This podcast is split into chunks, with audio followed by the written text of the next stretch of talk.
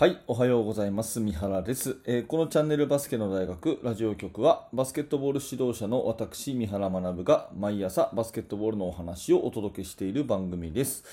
いつも聞いていただいてありがとうございます。えー今日は8月の29日日曜日になります。ね、皆様いかがお過ごしでしょうか、えーもう8月も後半、そして今日は日曜日ということでですね、えーいよいよ季節の変わり目が近づいてきた、そんな今日この頃ですが、えー今日の話題は何かっていうと、車椅子バスケットボールの話をしてみたいと思います。まあ現在ね、えー東京でパラリンピックが行われていて、えーオリンピックもね、もちろんバスケットボール3人制、5人制、男女ともに、えー大変盛り上がったわけですが、まあ、この車椅子バスケットボールも非常に注目が高くてですね、えー昨日、あの男子の方が、えー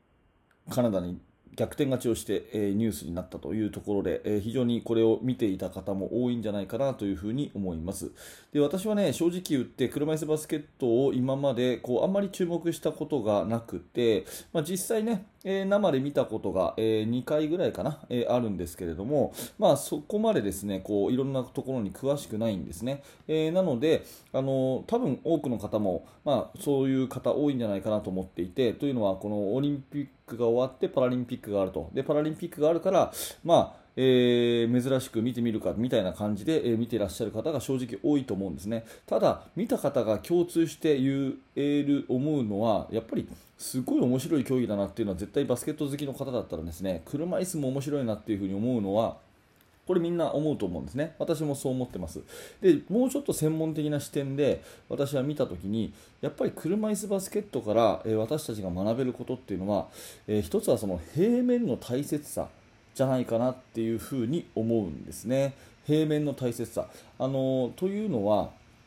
うーんとまあ、当然ね、車椅子バスケの世界でも、その身長とか高さとかね、えーいろいろその辺の重要性っていうのはあると思うんですけど、えーまあねえ 5, 人制 5, 5人制じゃないな、えーと、立って行うバスケットボールと最大の違いってこうジャンプできるかどうかっていうところじゃないですか。ね、車椅子がこうビョーンと跳ねるっていうことはないわけで、えーその辺の違いがあるというところを考えたときに、まあそのねえー立って行うバスケットボールを見ていて私は高校生を普段教えてるし中学生でもミニバスでもそうだと思うんですけどジャンプすることで何とかしちゃうっていうことが、まあ、非常に多いなっていうふうに思ってるんですね。うんまあ、あの言葉は良くないですけれどもその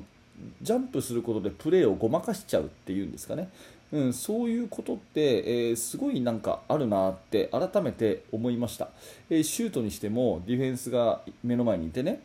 競り合ってんだけどとりあえず飛んじゃって、えーとりあえず打っちゃう。とかですねえリバウンドボールにしてもですね、まあ、飛びついて取る、まあ、リバウンド飛びついて取るはそんな悪くはないのか、まあ、ただ私が言いたいのはそのちゃんとしたポジション取りとか、うん、そういうのをもっともっと大切にすべきなんじゃないかなってそんなお話です。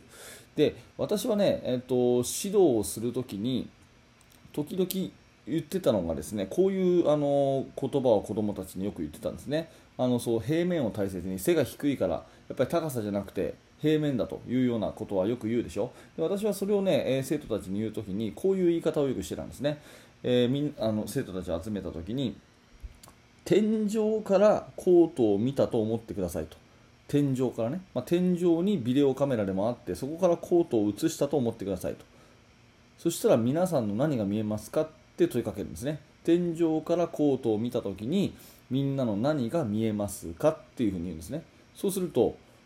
うーん頭見えますね。っていうふうに答え返ってくるわけですよ、まあ、そうですよね。天井真上からコートを見たときは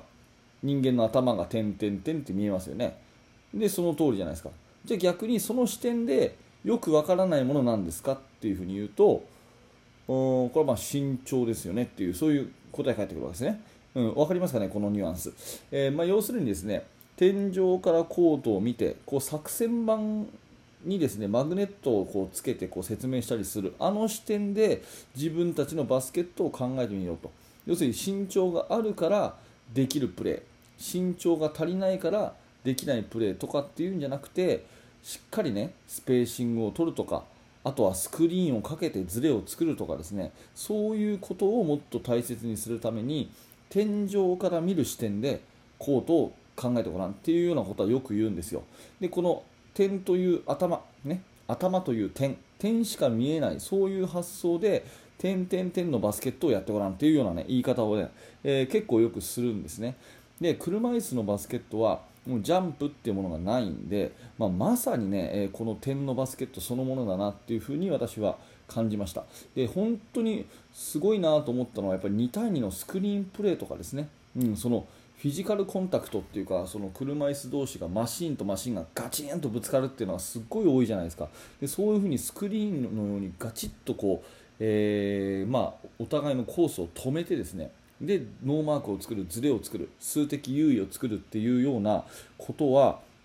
立って行うバスケットに比べて本当にそこは大事にしてるし忠実にやってらっしゃるなっていうのをすごい感じたんですね。2対2のスクリーンプレーなんて本当にうまいなと思っていて、えー、スクリーナーがガチッとかける、ね、でボールマンがそれを使って、えー、ブラッシングですよね。使ってこうシュートに行く。ディフェンスがスイッチしたらそこに落とすっていう本当に忠実なですねスクリーンプレーとかはあのー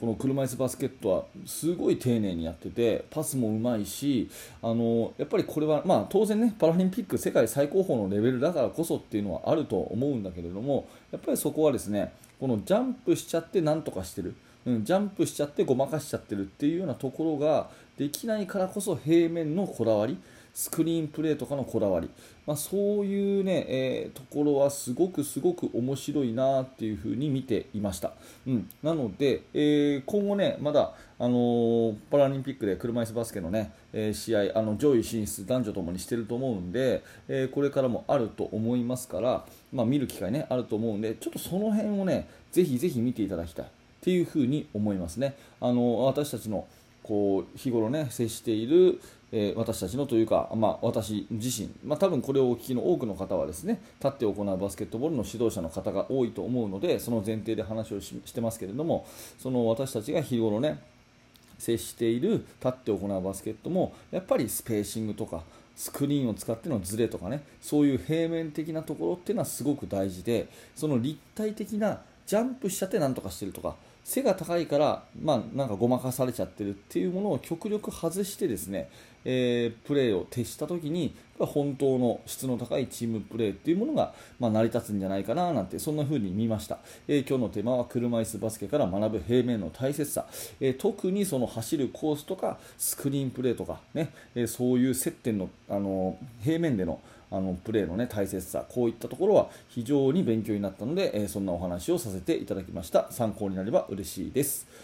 はい、ありがとうございます。えでは、このチャンネルバスケの大学はですね、いつもこんな感じで毎朝、えバスケットボールの話をさせていただいております。1月の末ぐらいからもう毎日更新で、ねえー、どんなことがあっても毎朝お届けしているというチャンネルになっておりますので、えー、明日も必ずやりますから、えー、面白かった、興味が持てたという人はですね、えー、YouTube のチャンネル登録またはポッドキャストのフォローをよろしくお願いいたします。また明日の放送でお会いしましょう。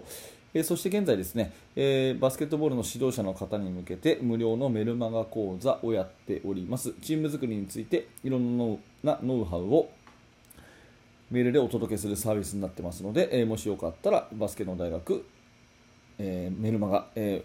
覗いてみてください。はい、最後まで本日もありがとうございました。三原学でした。それではまた。